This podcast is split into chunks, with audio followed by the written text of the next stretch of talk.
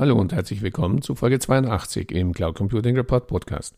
In der heutigen Episode unterhalte ich mich erneut mit Andreas Zipser, Managing Director Central Europe bei der Firma Sage, über das Thema Business Software aus der Cloud im Allgemeinen und das Sage Cloud Portfolio im Speziellen.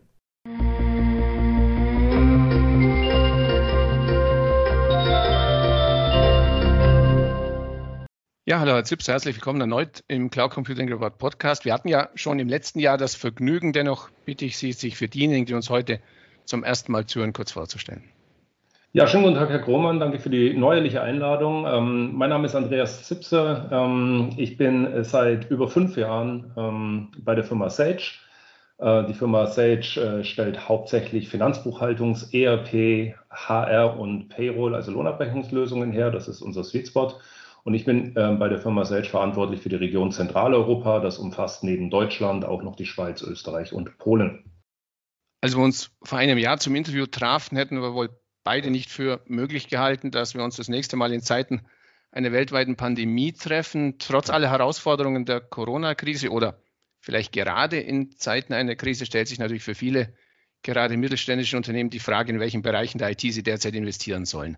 Was würden Sie aus Sicht eines IT-Lösungsherstellers heute einem Mittelständler raten? Also ähm, ich komme sofort dazu, glaube nur, äh, dass die letzten Monate wahrscheinlich vielen Mittelständlern schon gezeigt haben, was wohl ein kluger Schritt wäre, wenn sie ihn nicht schon getan haben.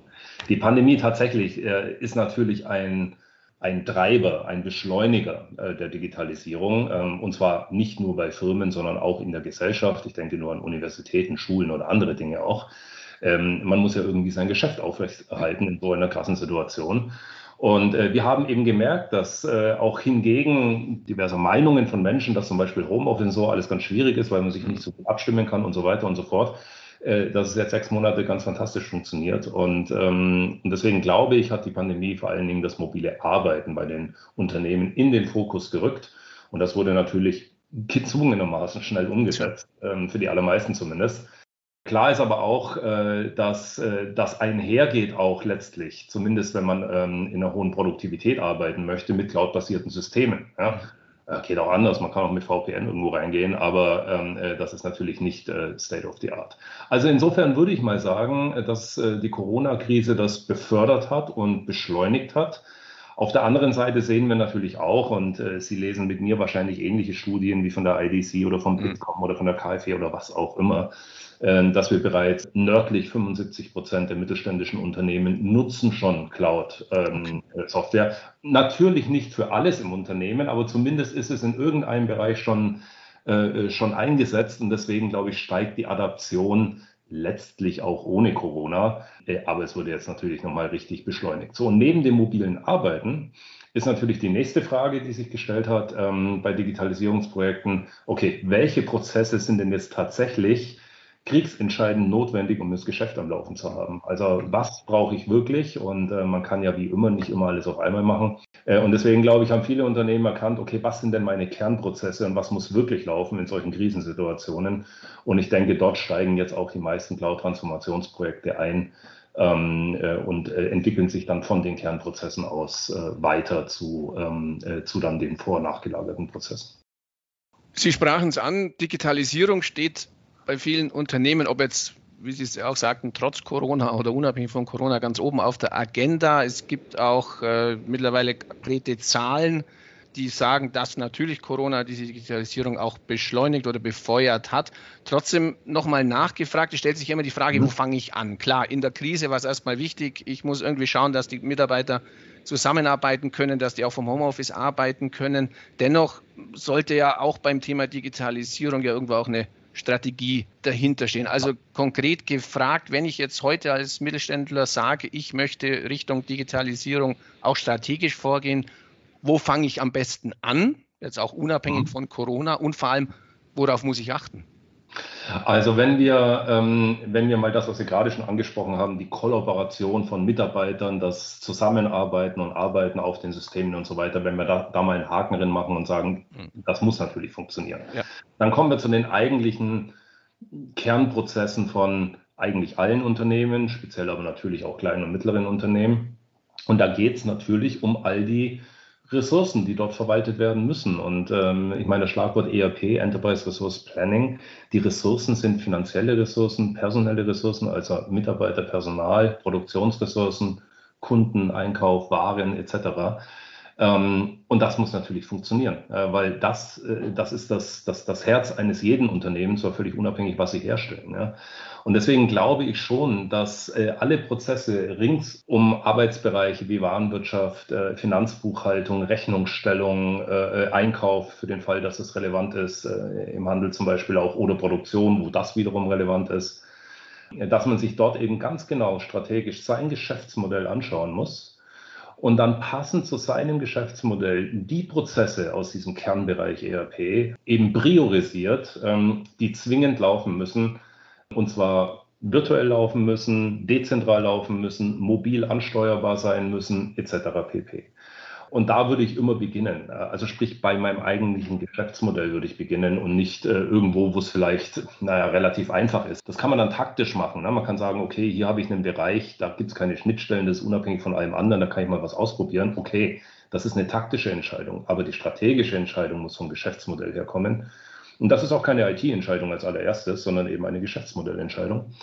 Und darauf würde ich darauf achten, insbesondere, oder das kann ich auch nur raten, mittelständischen Unternehmen von dort aus sozusagen die Prioritätenliste aufzubauen. Und dann stellt sich die Frage, man kann ja auch digitalisieren. Digitalisierung heißt ja nicht, ist ja nicht eins zu eins Cloud. Es ne? kann ja auch alles digital sein, aber die Software liegt bei Ihnen im Keller. Auch ja. möglich, ja, ist trotzdem digital. Ja. Ich glaube nur, dass wir und die ganze deutsche Industrie und auch die Skeptiker der letzten fünf, acht, zehn oder 15 Jahre, ich glaube, inzwischen sind wir so weit, ähm, dass wir alle schon erlebt haben oder viele zumindest schon erlebt haben, welche Vorteile in den unterschiedlichen Bereichen ähm, äh, Cloud-Lösungen mit sich bringen. Und deswegen glaube ich, äh, dass diese äh, German Angst vor Neuem, dass die weitestgehend überwunden ist. Und wenn sie heute noch postuliert ist, dann ist es eher ein Mitschleppen aus der Vergangenheit, als dass es die Realität tatsächlich wirklich noch ähm, betrifft. Und vielleicht noch ein letzter Satz zu, zu Ihrer Frage. Neben dem Prozessen und dem Geschäftsmodell und dann letztlich zu der Art des Deployments, beispielsweise Cloud idealerweise, geht so ein Transformationsprozess natürlich auch nicht an den Mitarbeitern vorbei. Das ist ja auch ein Paradigmenwechsel im Unternehmen. Ähm, Mitarbeiter äh, brauchen möglicherweise anderes Know-how oder müssen zumindest zusätzliches Know-how erwerben. Workflows und Prozesse werden optimiert über eine Digitalisierung, in der Regel effizienter gemacht, schneller gemacht. Das schafft wiederum Freiraum für die Mitarbeiter, andere strategisch wichtige Dinge im Kerngeschäft zu tun und sich nicht irgendwie um die IT zu kümmern.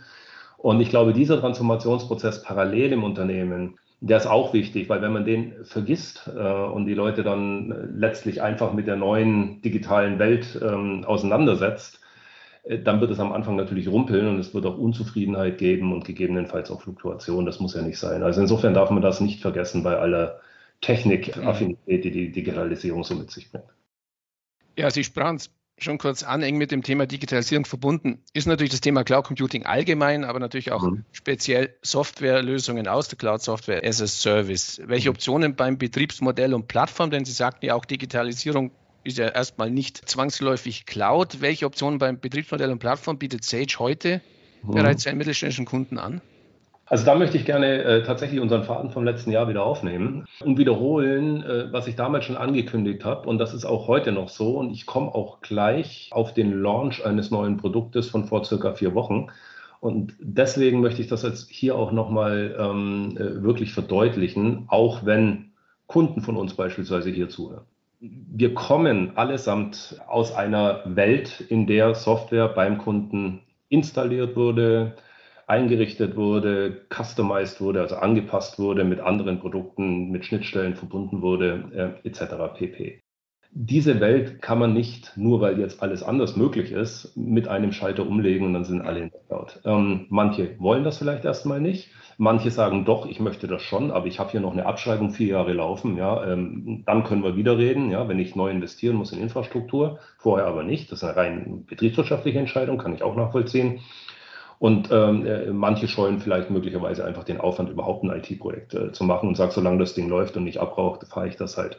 Es gibt einfach verschiedene Situationen und deswegen bieten wir nach wie vor bei Sage, auch wenn unsere Strategie ist, eine reine Software-as-a-Service-Firma zu werden in der Zukunft, bieten wir natürlich für unsere Bestandskunden insbesondere nach wie vor auch die On-Premise-Betriebsmodelle an. Momentan natürlich auch noch für Neukunden, wer das möchte, gar keine Frage. Wir glauben nur, dass die Marktnachfrage nach On-Premise im Neugeschäft in den nächsten Jahren dramatisch zurückgehen wird. Das liegt gar nicht an uns, das liegt am Markt. Und deswegen glaube ich, äh, wird es so sein, dass wir, auch wenn wir heute noch neben der Sage Business Cloud und den Lösungen, die wir da drauf haben, ähm, wenn wir auch heute noch On-Premise-Lösungen verkaufen, so wird irgendwann der Zeitpunkt kommen, wo wir zumindest im Neugeschäft vielleicht das nicht mehr tun, weil wir sagen, wir schreiben das Jahr 2027, sorry, es macht keinen Sinn mehr, an Oldtimer zu verkaufen. Mhm. Bestandskunden werden wir auch 2027 noch haben, die auf On-Premise sind. Also insofern muss hier keiner irgendwie Sorgen haben, dass wir ihn dann irgendwie zwangsmigrieren wollen in die Cloud oder sonst was. Ich denke aber, dass der Druck eher vom Markt kommt als von den Herstellern. Bin ich mir ziemlich sicher. Ja, bevor wir zum konkreten hm. Produktlaunch von heute kommen, möchte ich einmal auf ein Thema noch kurz zu sprechen kommen, das Sie auch schon ansprachen. Sie sagten, die sogenannte German Angst. Der deutsche Cloud Computing Markt galt lange als etwas schwierig. Sie sprachen auch die entsprechenden Studien und Marktanalysen mhm. an. Mittlerweile scheint die Wolke auch in Deutschland bei deutschen Unternehmen angekommen zu sein. Aber auch das hört man, ob jetzt, wie gesagt, postuliert oder mhm. mit Hintergrund, gibt es ja immer noch auch kritische Stimmen zur Cloud-Nutzung. Was sind aus Ihrer Erfahrung im Kundenkontakt heute noch so die größten Bedenken wirklich beim Gang in der Cloud? Sie sagten schon vielleicht, ich habe das Ding im Keller stehen, das lasse ich erst mal laufen.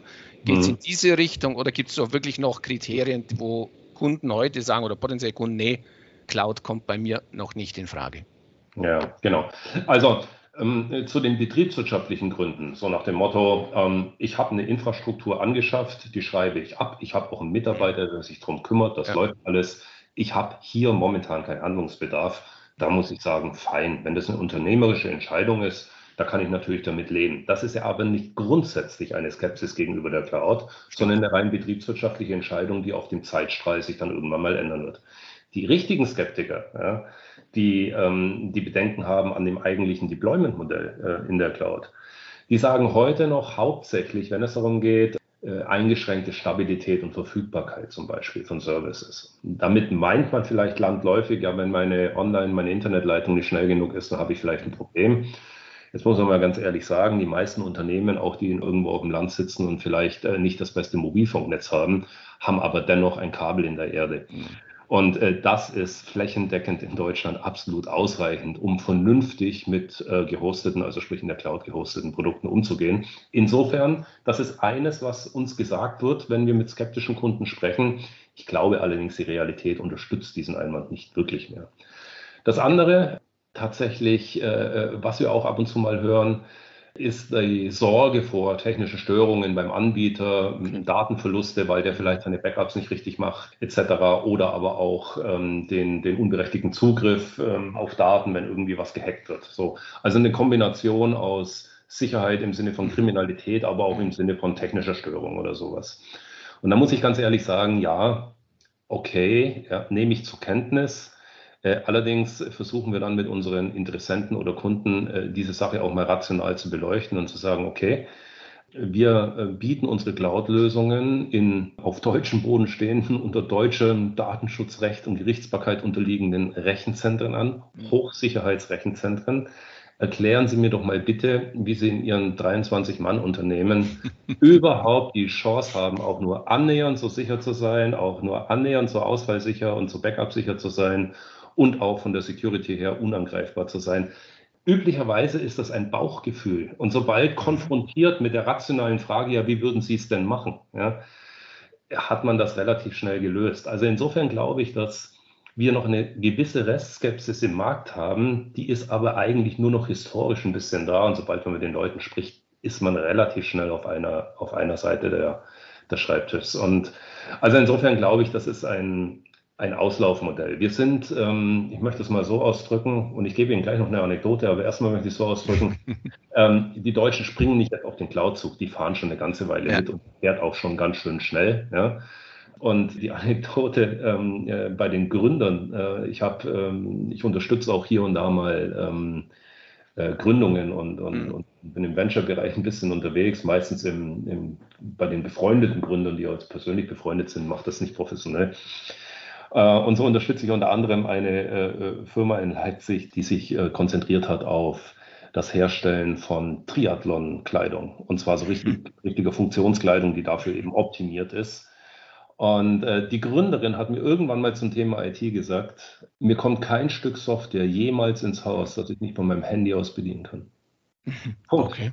Mhm. Punkt. Ende aus, basta. Mhm. Gibt's nicht. Diese Software existiert für mich nicht. Was nicht auf dem Handy bedienbar ist, existiert für mich nicht. Und es hat mich total erinnert, und deswegen ist es eine Anekdote, es hat mich total erinnert an etwas, was äh, äh, ich mit meiner Frau mal diskutiert habe, als äh, Geschirr kaputt aus der Spülmaschine kam. Ähm, und wir haben gesagt, okay, es gibt ab sofort überhaupt kein Geschirr mehr auf dieser Welt äh, mit Existenzberechtigung in unserem Haushalt, was sich nicht in der Spülmaschine reinigen lässt. Reinigen lässt. und, und, und, so ähnlich, da, da hatte ich mich zurückerinnert, als eben die Gründerin dort sagte, was nicht auf dem Handy bedienbar ist, hat keine Existenzberechtigung. Und ehrlich gesagt, ich glaube, wenn wir zehn Jahre nach vorne schauen, äh, dann hört sich das, was wir heute hier sagen, alles anachronistisch an irgendwie. Dann ist das vollkommen normal, da bin ich ganz sicher. Mhm. Ja, damit sind wir ja schon beim, beim nächsten Thema, denn Cloud Computing ist ja nicht nur eine Herausforderung für den Anwender, um bei Ihrer Anekdote zu bleiben, die Gründerin aus Leipzig, wenn sie sagt, ich möchte Software nur noch auf meinem Handy äh, bedienen können, sonst ist für mich mhm. keine Software, bedeutet ja aber im Umkehrschluss, dass der Anbieter der Softwarelösung natürlich auch entsprechend das Ding so bauen muss, dass es eben auf dem Handy funktioniert. Sie haben, Sie mhm. sprachen es vorher schon kurz an, gerade eine neue Version von Sage 50 gelauncht. Mhm. Was muss cloudbasierte Geschäftssoftware, und da reden wir jetzt ja nicht von irgendeiner App, da ist ja eine gewisse Komplexität auch damit verbunden. Was muss cloudbasierte Geschäftssoftware heute und zukünftig leisten, damit sie eben genau am Markt und eben nicht nur bei ihrer Leipziger Gründerin bestehen kann? Also, ich glaube, äh, das hat natürlich mehrere Komponenten. Also, das, das, eine Komponente ist mit Sicherheit die Usability, die Anwendbarkeit. Mhm. Und Sie können natürlich nicht, wenn Sie äh, an Ihrem Schreibtisch sitzen und haben einen 24, 27 Zoll Monitor, da können Sie natürlich andere Masken aufmachen und sehen ja. immer noch Platz als auf dem Handy. Heißt also, Sie brauchen ein responsive Design, je nachdem, auf welchem Endgerät Sie sind, äh, sodass Sie eben dort noch vernünftig ähm, äh, das bedienen können. Aber die Bedienung ist ohnehin so eine Frage, äh, denn ich glaube, es wird in der Zukunft weit weniger wichtig, wie so ein Screen aussieht, weil die allermeisten Menschen doch heute schon mit ihrem Telefon reden und nicht mehr mit dem. Finger drauf rumtanzen. So. Und deswegen denke ich tatsächlich, äh, dass sowas wie Chatbots auch in Business-Systemen, ja, heute sagt man bei Alexa, was weiß ich, äh, Kühlschrank auf, ist noch ein Bier drin oder so, ja, aber ja. auch im Business-Bereich werden diese Chatbots eine große Rolle spielen, weil eben Leute unabhängig von Raum, Situation und Zeit gegebenenfalls einfach mal schnell ein Kommando absetzen wollen, ohne sich durch ein Menü zu klicken oder zu tippen auf dem, auf dem, auf dem Screen um das wirklich zu finden. Also, und das, das packe ich mal alles unter die Usability-Geschichte. Ja. Okay. Das, das, muss also gut funktionieren. Dann, was noch gut funktionieren muss, ähm, und ich, ich komme gleich zu der 650, aber was mhm. ich glaube, was noch gut funktionieren muss, da kommen wir vielleicht später nochmal dazu, ist, dass manche Prozesse tatsächlich vollautomatisiert laufen. Mhm. Das heißt, dass ich manche Sachen gar nicht mehr bedienen muss. Da gehen wir also dann über die Usability hinaus und sagen, was muss denn überhaupt noch bedient werden? Ja? Und ähm, äh, ich hatte ja schon mal angekündigt, schon seit, oh, ich glaube schon seit zwei oder zweieinhalb Jahren können wir bei unserer Finanzbuchhaltungssoftware beispielsweise Belege, die Sie irgendwo, keine Ahnung, beim Tanken oder im Restaurant haben, mit dem Handy abfotografieren. Dann gibt es eine vollautomatische, mhm. quasi unsichtbare Verarbeitung im Hintergrund. Da müssen Sie überhaupt nirgends mehr rumklicken. Ja? Und ich denke, das sind so, das sind so die, die, ähm, die Welten, in denen sich zukünftig auch Produkte unterscheiden. Nicht so sehr in der Funktionalität. Ich meine, wir haben eine deutsche Legislatur, wie eine ordentliche Buchführung gemacht wird, ja. kann jeder in sein System reinprogrammieren. Ja? Also da unterscheiden sie sich nicht von der, ähm, sozusagen von der Funktionalität mehr so groß, sondern eher, ähm, wie viel verstecken sie Komplexität vor den Anwendern, die eigentlich ja ihr eigenes Geschäft machen sollen und sich nicht mit diesen formalen Prozessen äh, sozusagen beschäftigen wollen. Mit der Sage 50, die wir jetzt gelauncht haben, versuchen wir in, in, in, ja, mehrere Art und Weise in diese Richtung zu gehen. Zum einen alles das, was ich gerade gesagt habe. Und natürlich, wir stellen mit der Sage 50 zunächst, ich komme gleich noch zu Sage 100, für kleinere Unternehmen oder Unternehmen, die weniger komplexe äh, Prozesse haben. Das sind zwar meistens kleinere, aber nicht immer. Eine komplett native, funkelnagelneue State-of-the-Art Cloud-Lösung hin. Nein, es ist nicht unsere On-Premise Sage 50, die wir jetzt irgendwie Cloud-ready machen, sondern wir haben dem Markt zur Verfügung gestellt eine völlig neue Sage 50. So. Und der Clou dabei und warum ich auch glaube, dass es für, für kleine und mittlere Unternehmen wichtig ist ähm, und dass wir dort auch einen, einen Wettbewerbsvorsprung haben werden. Wir haben ja für den Bereich der mittleren Unternehmen, des klassischen Mittelstands mit komplexeren Prozessen und vielleicht auch Anbindung von externen Partnern und Produktionsabläufen und so weiter, haben wir die Sage 100. In der On-Premise-Welt waren das zwei verschiedene Produkte mit zwei unterschiedlichen Technologien. Wenn das eine ihnen zu klein geworden ist, sie wollten in das größere, dann hatten sie ein Migrationsprojekt mit Änderung der Oberfläche, Mitarbeiterschulungen, Datenmigration, Prozessanpassung, dem ganzen Schmerz, den man üblicherweise in der On-Premise-Welt so hat, wenn man von Produkt A nach Produkt B wechselt. Ja. Was wir jetzt in der nativen Cloud machen, Herr Krohmann, die Sage 100 wird exakt auf der gleichen, nämlich auf der Sage Business Cloud Plattform, Technologieplattform sein, sodass einzig nur die Funktionsbreite und Tiefe entscheidet darüber, ob wir zur besseren Unterscheidung für unsere Kunden das Ding Sage 50 oder Sage 100 nennen. Okay. Aber wenn ein kleinerer Kunde irgendwie wächst oder er nimmt Auslandsgeschäfts hinzu oder er muss Partner integrieren oder was auch immer und er sagt, meine Güte, ich brauche Funktionalität A, B, C, D, dann hat er überhaupt kein Migrationsprojekt. Und zwar weder für die Mitarbeiter noch für die Daten noch fürs Datenmodell. Es wird an der gleichen Stelle gehostet. Er bucht sich quasi einfach zusätzliche Funktionalität hinzu. Und das wollen wir auch übertragen im nächsten Schritt dann nach der Sage 100 für den zweiten strategischen Bereich unseres Portfolios, nämlich HR-Lösungen und Lohnabrechnungslösungen, die dann perspektivisch selbstverständlich auf genau die gleiche Plattform kommen, sodass dann auch in der Cloud eine Lohnabrechnung mit der Finanzbuchhaltung nativ sich miteinander unterhalten kann. Und das, denke ich, ist die eigentliche Message von diesem Launch jetzt. Es ist nicht einfach ein weiteres neues Produkt, sondern es ist der Beginn und die, die Skizze schon von der Sage Business Cloud in Deutschland für die Bereiche Finanzbuchhaltung, ERP, HR und äh, Lohnabrechnung. Und das ist die entscheidende Message eigentlich äh, von diesem Launch. Deswegen ist das für uns ein ganz wichtiger äh, mhm. Launch auch gewesen und nicht eben einfach nur ein neues Produkt, wie wir es in den letzten Jahren schon immer wieder mal auf den Markt gebracht haben. Spannend, ja, wirklich spannend. Vor allem ja auch dieser Plattformgedanke, denn ich meine, dann können mhm. wir damit ja auch äh, Ihre Ausführungen zur, zur Cloud-Strategie ja auch zusammenfassen. Derzeit noch beide Welten, der klare Fokus auf die Cloud das Versprechen für Bestandskunden, ich muss keine Angst haben, ich werde nicht zwangsmigriert, aber wenn ich es so richtig verstehe, die Zukunft liegt ganz klar in der Wolke, auch für Sage. Absolut. Wir haben auch weltweit, das ist jetzt auch keine spezielle deutsche äh, Idee, sondern weltweit hat unser Vorstand, unser Vorstandsvorsitzende, Steve Fair, dem ganzen Unternehmen sozusagen die Vision verpasst. Wir werden ein SaaS-Unternehmen sein, ein pures SaaS-Unternehmen. Mhm. Dass das nicht morgen der Fall ist, ist auch klar. Wir haben Legacy, ist doch logisch. Und das ist auch gut so. Äh, wir haben äh, drei Millionen Kunden weltweit.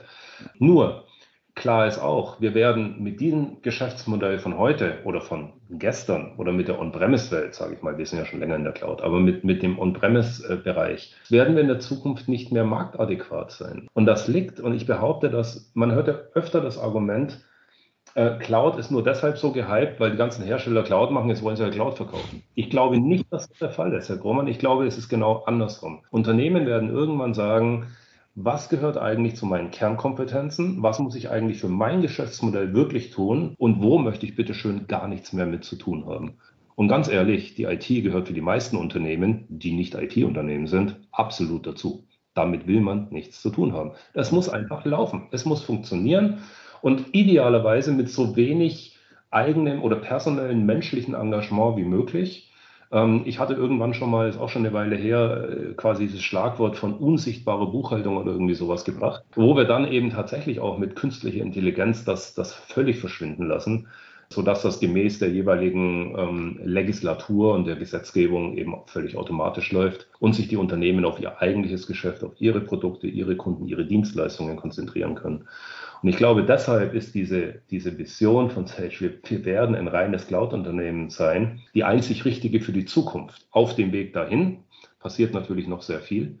Aber ich glaube, die Beschleunigung, die wird am Ende größer sein, als wir uns das heute vielleicht als Hersteller selber vornehmen oder selber glauben. Es wird irgendwann einen Tipping Point geben, dann geht das ganz schnell. Und deswegen kann ich Ihnen heute auch nicht sagen, ob wir in vier Jahren oder in sechs oder in acht Jahren noch On-Premise-Software verkaufen oder ob wir das nicht mehr tun. Das wird sich zeigen. Aber wir werden irgendwann im Neugeschäft das einstellen.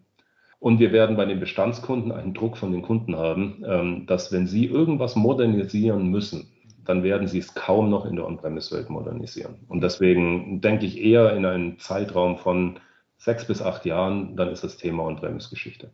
Ja, dann sind wir eigentlich schon genau an der Stelle, wo wir auch hier im Podcast immer den obligatorischen Blick in die Kristallkugel werfen. Cloud Computing, ich denke, da sind Sie nicht der Einzige, scheint sich und wird sich mittelfristig als IT-Betriebsmodell etablieren. Aber wäre nicht die IT-Branche, wenn es die nächsten Technologietrends gäbe, wie künstliche Intelligenz, Big Data, Internet of Things, Blockchain, um nur einige zu nennen. Mhm. Welche dieser neuen Technologien hat Ihrer Meinung nach so das Zeug zum Next Big Thing? Ich hörte schon so in Richtung KI und mhm. vor allem, wie richtet Sage seine zukünftige Produktstrategie auf diese neuen Trends aus, die ja dann auch sich erst wieder adaptieren müssen?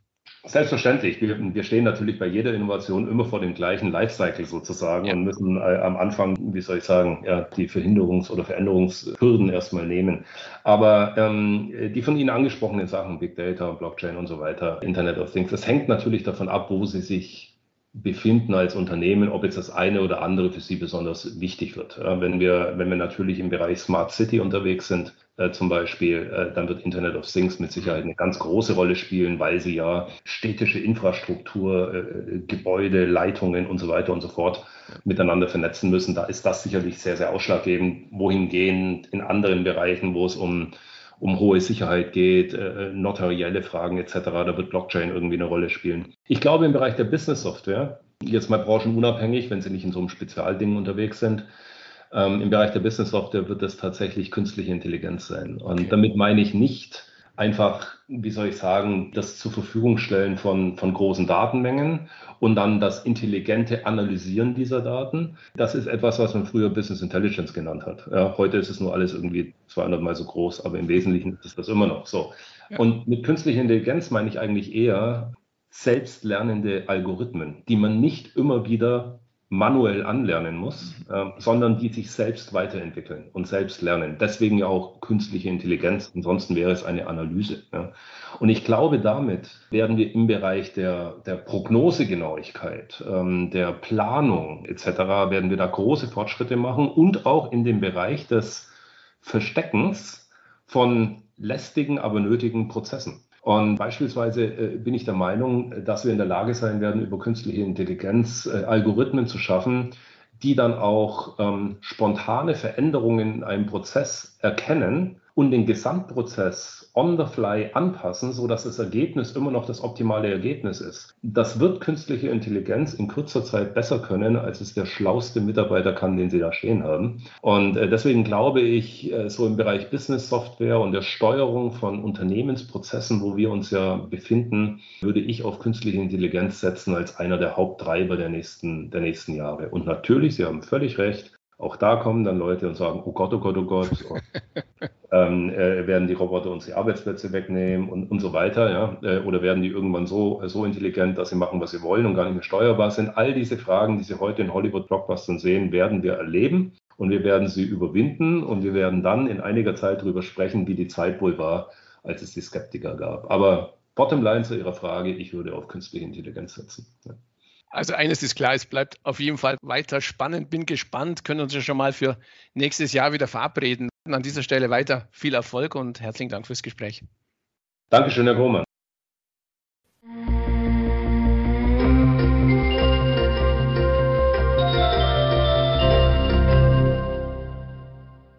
An dieser Stelle herzlichen Dank für Ihre Aufmerksamkeit. Weitere Informationen zum Interview finden Sie im Cloud Computing Report in der Rubrik Podcast. Wenn Sie regelmäßig über aktuelle News und Hintergrundinformationen rund um das Thema Cloud Computing informiert werden möchten, abonnieren Sie am besten unseren Newsletter. So viel für heute. Vielen Dank fürs Zuhören und bis zum nächsten Mal. Ihr Werner Grohmann.